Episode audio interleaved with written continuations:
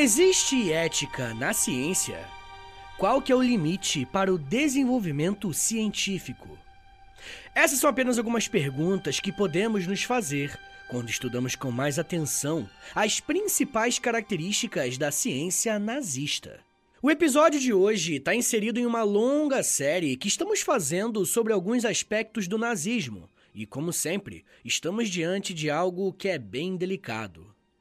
Se abordar esse grupo político já é algo que pode resultar em muitos debates, imagine investigar quais foram as suas contribuições ou não para a ciência. E ao longo do episódio, eu vou precisar falar de alguns experimentos e coisas que aconteceram de verdade com pessoas reais. E por isso eu já quero adiantar que algumas citações aqui serão pesadas, tá bom? Se você é uma pessoa mais sensível, eu recomendo que você pule esse episódio ou ouça ele em um momento que você esteja bem da cabeça, tá bom? Mas mesmo assim, saiba que eu não trabalho com sensacionalismo. E por isso, como sempre, eu quero lembrá-los que eu baseio meu conteúdo em fontes e em autores confiáveis, que você pode e deve consultar na descrição do episódio.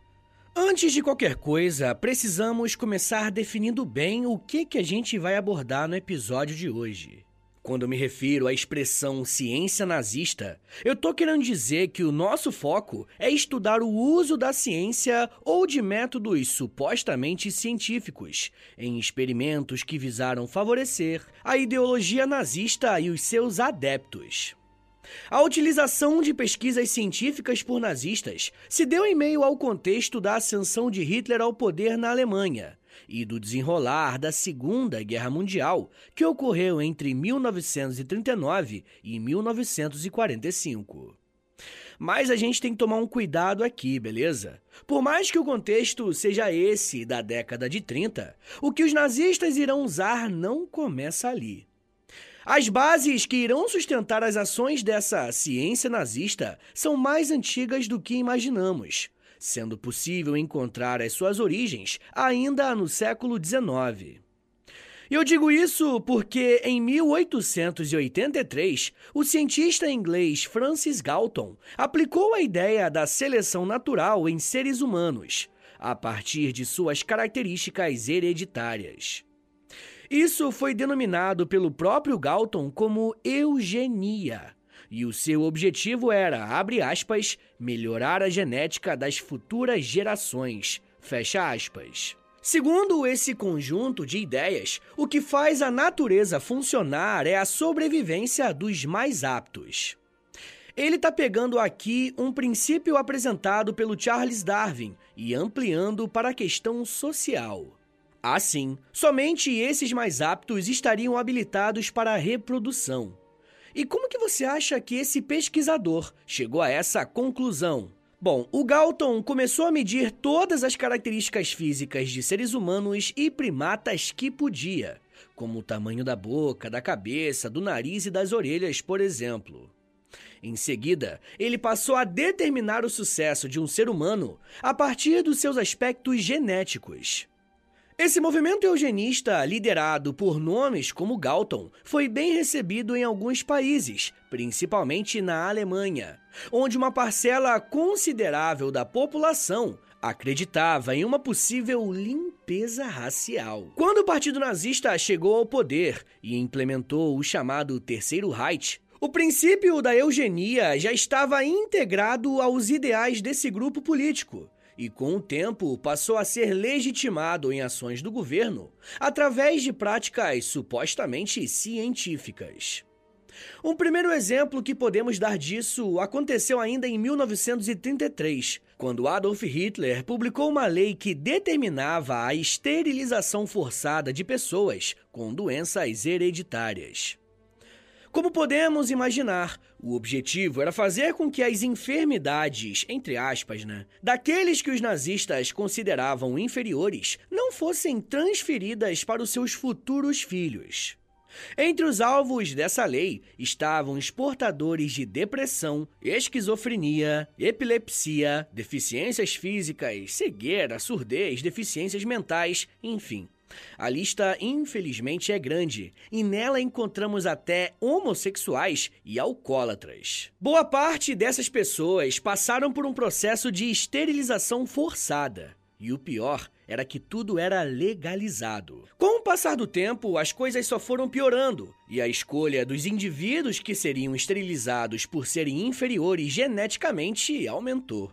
Nessa lista que eu acabei de apresentar, foram somados também adversários políticos e ideológicos, como jornalistas, judeus, escritores e políticos. Como nós já conversamos algumas vezes aqui no podcast, diversos grupos foram alvos da crueldade nazista, mas os judeus sofreram ainda mais. Pouco a pouco, os judeus passaram a ter as suas liberdades mais básicas restringidas. E uma das ações que demonstra essa questão é a proibição do relacionamento e do casamento de judeus com arianos, a suposta raça pura.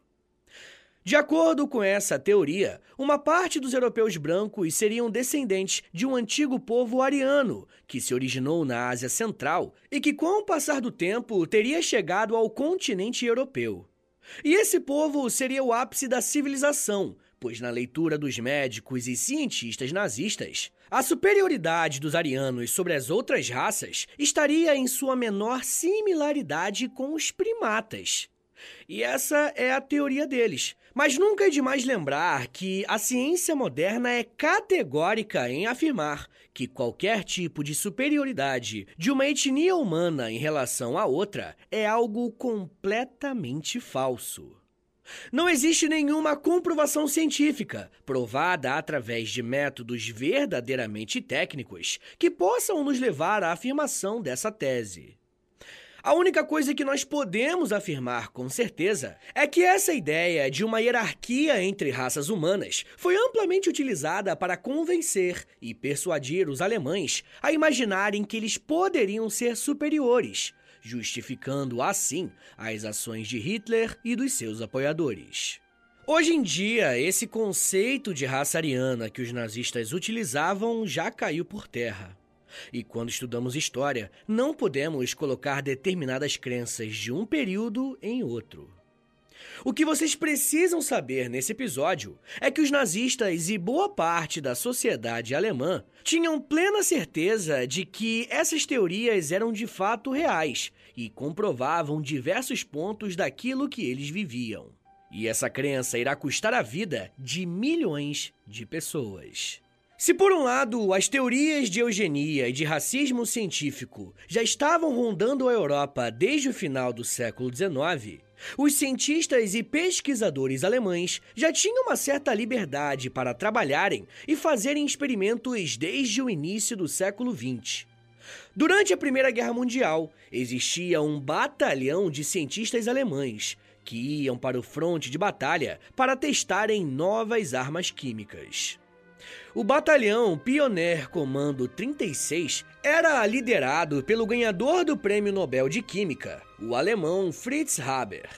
Foi o Haber quem desenvolveu e usou uma arma química que gerava uma nuvem verde-amarela e que podia chegar a um metro e meio de altura. Era esse cientista que autorizava os ataques de centenas de cilindros de gás de cloro em seus inimigos.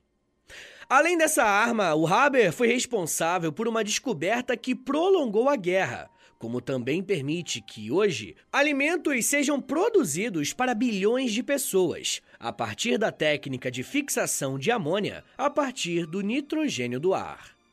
Na guerra, isso ajudou na criação de explosivos, mas na vida cotidiana permitiu o desenvolvimento de fertilizantes bem mais baratos. Adolf Hitler foi um veterano na Primeira Guerra, então ele sabia da força e da capacidade dos cientistas alemães. O seu trabalho foi cooptar essas pessoas para fazer parte do seu plano de poder.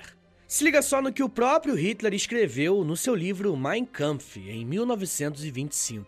Abre aspas. O povo alemão é um só corpo, mas a sua integridade está ameaçada. Para manter a saúde do povo é preciso curar o corpo, infestado de parasitas. Fecha aspas. De acordo com o que eu já apresentei aqui, sabemos muito bem quem eram esses parasitas. E quando Hitler chegou ao poder, ele deu carta branca para que cientistas fizessem pesquisas e experimentos em pessoas para fazer a purificação do povo alemão. Para termos uma noção de como que as ideias eugenistas se enraizaram nessa sociedade, precisamos olhar com mais atenção o caso da família Krestmar. Em 1939, poucos meses antes do início da Segunda Guerra, nasce Gerhard Krestmar, filho do casal Richard e Lina, que vinham de uma longa linhagem de trabalhadores agrícolas do leste alemão. E até aí tudo bem, e o que parecia ser a vinda de um novo membro da família acabou se transformando em um pesadelo para o pequeno Gerard, que teve a infelicidade de nascer cego e com membros deformados. Assim que os seus pais perceberam a sua condição, passaram a nutrir um grande desprezo pela criança. E você pode achar estranho pais sentirem isso por crianças recém-nascidas. Mas esses pais eram partidários convictos do Partido Nazista. E como parte da doutrina do grupo era rejeitar qualquer pessoa que não fosse, entre aspas, normal para os seus padrões, esse indivíduo deveria ser descartado, independentemente se fosse um filho ou não. O casal Kreshmar procurou um pediatra em Leipzig para que fosse realizado um procedimento de eutanásia que teria como único fim provocar a morte do recém-nascido. Porém, o médico recusou o pedido dos pais, uma vez que a eutanásia era considerada ilegal na Alemanha. E foi aí que os pais decidiram tomar uma atitude que mudaria completamente a história não só do pequeno Gerard, mas de várias outras crianças.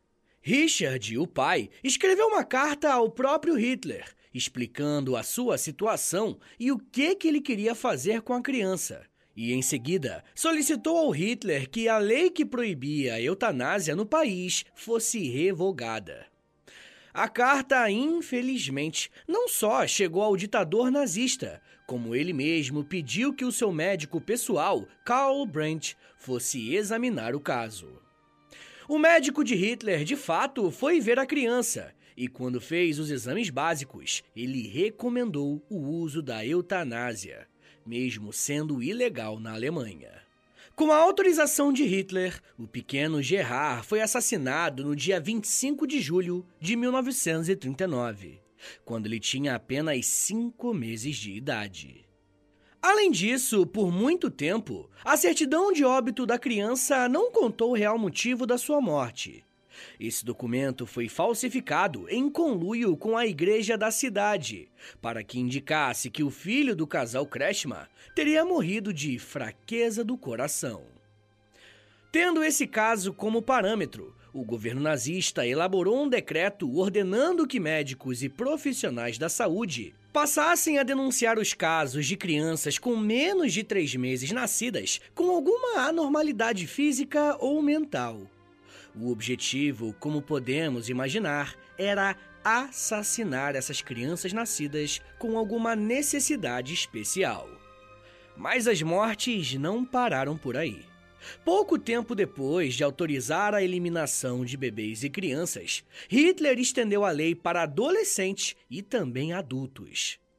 A prática da eutanásia em pessoas consideradas indesejadas se tornou tão comum na Alemanha que cientistas começaram a solicitar os órgãos dessas pessoas para o estudo. Se liga só no que o professor de medicina Julius Haller-Worden disse ainda em 1939 em um instituto médico, abre aspas. Escute, colegas, já que vocês vão matar toda essa gente. Pelo menos arranquem o cérebro deles. Fecha aspas. E eu sei que pode parecer cruel, mas não é mentira, tá? Aconteceu de verdade. As pessoas que passavam pela eutanásia estavam inseridas em um diagnóstico conhecido como Lebenssylvestres Leben, ou em português, uma vida indigna de viver. Por esse motivo, o médico fazia a solicitação de alguns órgãos após a morte dessas pessoas. E assim, ele conseguiu formar uma coleção de quase 700 cérebros. Algumas fontes chegam a dizer que ele tinha alguns cérebros favoritos, e dentre eles estava o de uma menina que a mãe foi envenenada acidentalmente com gás enquanto estava grávida. E por isso a criança nasceu com muitos problemas de saúde. É tudo tão absurdo que é até meio difícil contar isso aqui para vocês. Pessoal, como o partido nazista estava em alta, mesmo com o começo da guerra, esse tipo de prática continuou a acontecer. E os alemães iriam desenvolver algo ainda mais cruel: o experimento em pessoas vivas. Pessoal, eu já quero falar mais sobre isso, sobre esses experimentos e de que forma que o Holocausto foi usado por cientistas para eles provarem e testarem alguns pontos além de explicar de que forma que a ciência pode ser usada para o mal. Mas me dá um minutinho aí, tá, gente, que daqui a pouco a gente volta. E eu falo um pouco mais sobre guerra, barbárie, descobertas, mortes e ética. Segura aí, que é um minutinho só.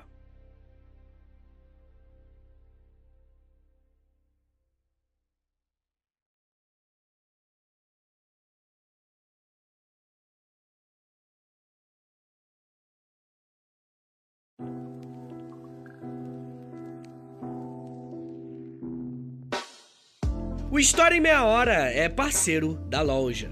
Acesse loja.com.br, é loja escrito L-O-L-J-A, e pesquise pelo História em Meia Hora. Lá você vai encontrar blusas, camisetas, regatas, moletons e muito mais produtos exclusivos do nosso podcast, tá? Só tem no História em Meia Hora e lá no site da loja.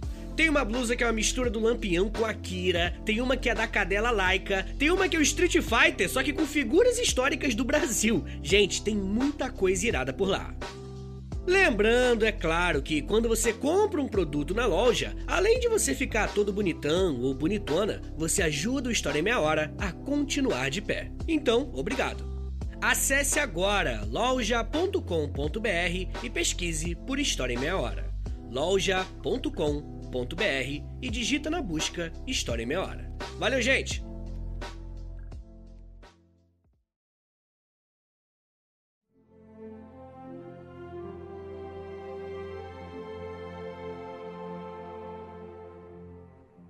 Abre aspas. Sou, sem dúvidas, o único que conhece por completo a fisiologia humana, porque faço experiências em homens e não em ratos. Fecha aspas.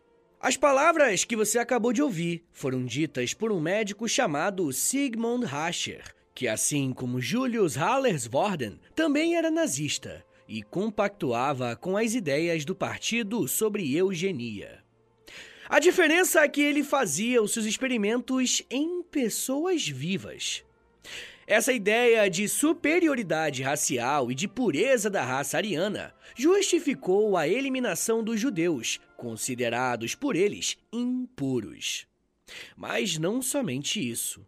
Muitas experiências em prisioneiros de campos de concentração foram realizadas por médicos alemães, como era o caso de Rascher.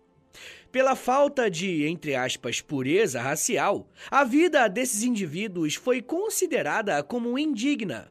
E por isso, qualquer experimento passou a ser legitimado para o progresso da civilização. Segundo alguns cientistas alemães desse período, abre aspas, judeus são ratos e ratos são cobaias. Logo, judeus são cobaias. Fecha aspas. É bem difícil falar esse tipo de coisa, tá, gente? Podemos definir as experiências médicas dos cientistas e pesquisadores nazistas em três diferentes categorias. A primeira delas tinha a finalidade de facilitar a sobrevivência dos militares do eixo durante a Segunda Guerra. Ao sul da Alemanha nazista, havia um campo de concentração em uma antiga fábrica de pólvora, próximo à cidade de Dachau. Nesse campo aconteciam experimentos com prisioneiros em câmaras de baixa pressão, que simulavam altitudes de até 20 quilômetros. O objetivo era determinar a altitude máxima segura para saltos de paraquedas. Existiam rumores de que o cientista responsável por isso dissecava os cérebros dos judeus enquanto eles ainda estavam vivos. Isso era usado para analisar se a altitude resultava na formação de pequenas bolhas de ar nos vasos sanguíneos de uma determinada parte do cérebro. Haviam também as experiências que envolviam congelamentos, onde prisioneiros eram utilizados como cobaias, sendo expostos de maneira forçada a baixíssimas temperaturas. Assim, eles procuravam descobrir um possível tratamento adequado para a hipotermia, ou seja, quando o corpo humano se encontra abaixo dos 35 graus Celsius, o que impede o funcionamento adequado de nossas funções metabólicas. Ainda em relação às pesquisas para uso militar, também podemos enquadrar os testes para a transformação da água marinha em água potável. Em mais um caso de Dachau, mais de 90 ciganos foram privados de comida e água potável, sendo fornecido somente a água do mar para beber. A segunda categoria dos testes feitos em campos de concentração tinha como foco o desenvolvimento e testes de medicamentos. Em vários campos de concentração espalhados pela Europa, havia testes de agentes imunizantes e soros que buscavam conter determinadas enfermidades contagiosas. Para isso, os médicos nazistas inocularam os prisioneiros com essas doenças, como por exemplo a malária, a febre amarela e a tuberculose. E é claro que tudo isso à custa da vida das pessoas que eram prisioneiras. Nos campos de concentração de Natzweiler e Sachsenhausen, prisioneiros foram expostos a gases mostarda e fosgênio, com o objetivo de experimentar novos antídotos. Por fim, a terceira categoria de testes eram aqueles que buscavam aprofundar os princípios raciais e ideológicos dos nazistas. Provavelmente essa seja a fase mais conhecida dos experimentos nazistas, e também a mais cruel. Nessa última categoria de experiências, quem recebeu um grande destaque foi o médico Joseph Mengele, conhecido como o Anjo da Morte, lá no campo de concentração de Auschwitz. Suas vítimas preferidas eram gêmeos e ciganos.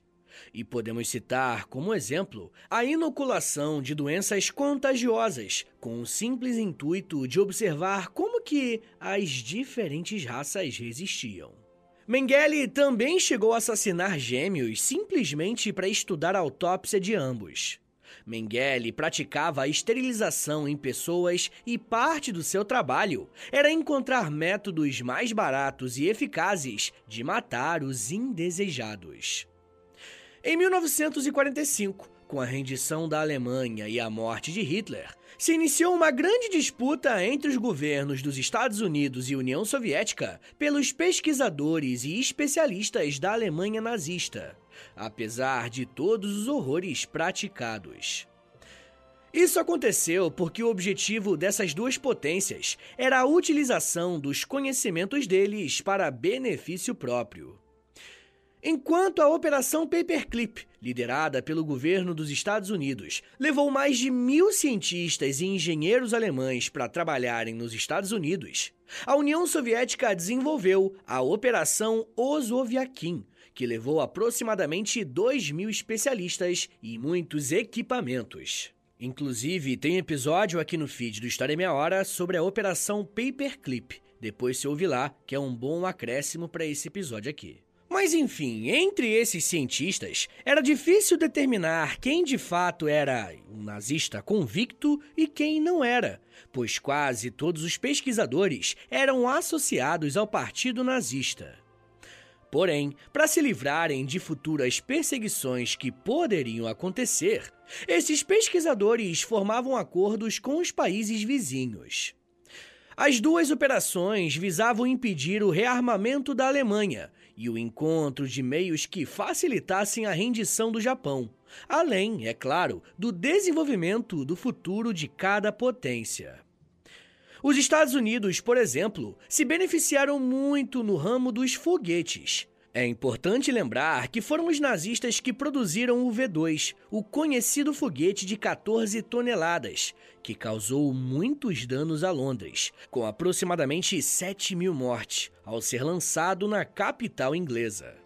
além de 20 mil mortes de prisioneiros não arianos durante a construção da arma. Sobre a construção desse armamento usando o trabalho forçado de inimigos, olha só o que Jean Michel, líder da resistência francesa, disse enquanto estava preso, Os guardas nos tocam a uma velocidade infernal, gritando e despejando golpes sobre nós, ameaçando-nos com execução. O barulho vara o cérebro e rasga os nervos. O ritmo demente dura 15 horas. Bêbados de exaustão, desabamos nas pedras no chão. Atrás, os guardas nos empurram. Fecha aspas. Por mais que muitos queiram deixar isso escondido, quando os aliados venceram a guerra, eles incorporaram muitas inovações nazistas. Além dos pesquisadores, os nazistas levaram para os Estados Unidos e para a União Soviética armas químicas, pesquisas médicas e até o refrigerante Fanta, extremamente conhecido atualmente, que é fruto do desenvolvimento de alemães durante a Segunda Guerra. É preciso fazer o questionamento ético e moral sobre o uso da ciência nazista para o progresso científico. A real é que a relação entre progresso científico e moralidade é algo bem controverso na história. Do ponto de vista histórico, é difícil encontrarmos no passado campos que não tenham vivenciado alguma descoberta feita em circunstâncias desumanas e ilegais. A física, a psicologia, a antropologia, a medicina e tantas outras ciências passaram, infelizmente, por situações assim que inclusive continua acontecendo até hoje. É que o conhecimento possui uma particularidade: ele é irreversível. Como bem disse o professor Dominique Wilkinson, especialista em ética médica da Universidade de Oxford, abre aspas. Após conhecermos determinada coisa, não podemos desconhecer. Fecha aspas. E ignorar esse conhecimento pode ser igualmente ruim principalmente em casos urgentes. O pesquisador Robert Proctor, da Universidade de Stanford, afirma que, abre aspas, os nazistas tinham objetivos malignos, mas não eram idiotas. Alguns desses objetivos, como a política racial, foram a fonte de grande parte da ciência de ponta.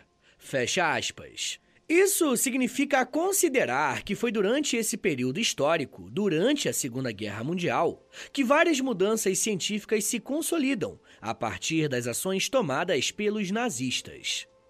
Nosso papel enquanto estudantes de história é concordar com o professor Peter Burke, uma vez que a nossa função é lembrar à sociedade aquilo que ela quer esquecer e, nesse caso, em relação às origens dos métodos científicos que conhecemos hoje. Pessoal, bora fazer aquele resumão do episódio? Vamos lá. Quando pensamos em ciência nazista, precisamos ter em mente que a base dessa linha de raciocínio já existia bem antes da chegada dos nazistas ao poder em 1933. Desde o século XIX, já existia a ideia de que algumas raças eram superiores a outras, e não demorou muito para que os nazistas abraçassem essa ideia, aplicando esse princípio a pessoas indesejadas, que iam desde deficientes físicos, deficientes mentais, até ciganos e judeus. Uma vez que existia uma teoria que defendia a eliminação dessas pessoas, quando o Partido Nazista chegou ao poder, esse projeto foi colocado em prática. Um dos casos mais emblemáticos foi do assassinato de um bebê que nasceu com deformidades físicas. A partir da autorização do próprio Hitler para matar essa criança, o país se viu imerso em uma onda de eutanásias que atingiram tanto crianças quanto adultos. Quando a guerra começou e os campos de concentração começaram a ser instalados, os cientistas nazistas foram convocados para realizarem testes em judeus para melhorar o desempenho militar, medicinal e provar algumas teorias racistas, coisas que eles não conseguiram. Aqueles judeus que não eram mortos nas câmaras de gás passavam por testes e mais testes, onde eram literalmente cobaias nas mãos de médicos da morte. Se por um lado é fácil criticar e condenar essas pessoas por conta das ações praticadas em guerra, As coisas ficam mais complicadas quando muitos desses cientistas foram integrados às nações vencedoras da guerra, onde trocavam seus conhecimentos por perdão. Até hoje, nós usamos algumas tecnologias que foram criadas de forma direta ou indireta por cientistas nazistas. E eu não acho que a gente precisa deixar de lado esses itens, né? Mas passar a questionar o processo de produção e de criação das coisas que nós temos à nossa volta. Infelizmente, vivemos em uma sociedade que ainda se utiliza de mão de obra escrava. Às vezes, até mão de obra escrava infantil, principalmente para a produção de roupas e eletrônicos que a gente gosta tanto, enquanto marcas lucram bilhões e bilhões com isso. Mas isso já é um papo para uma outra meia hora.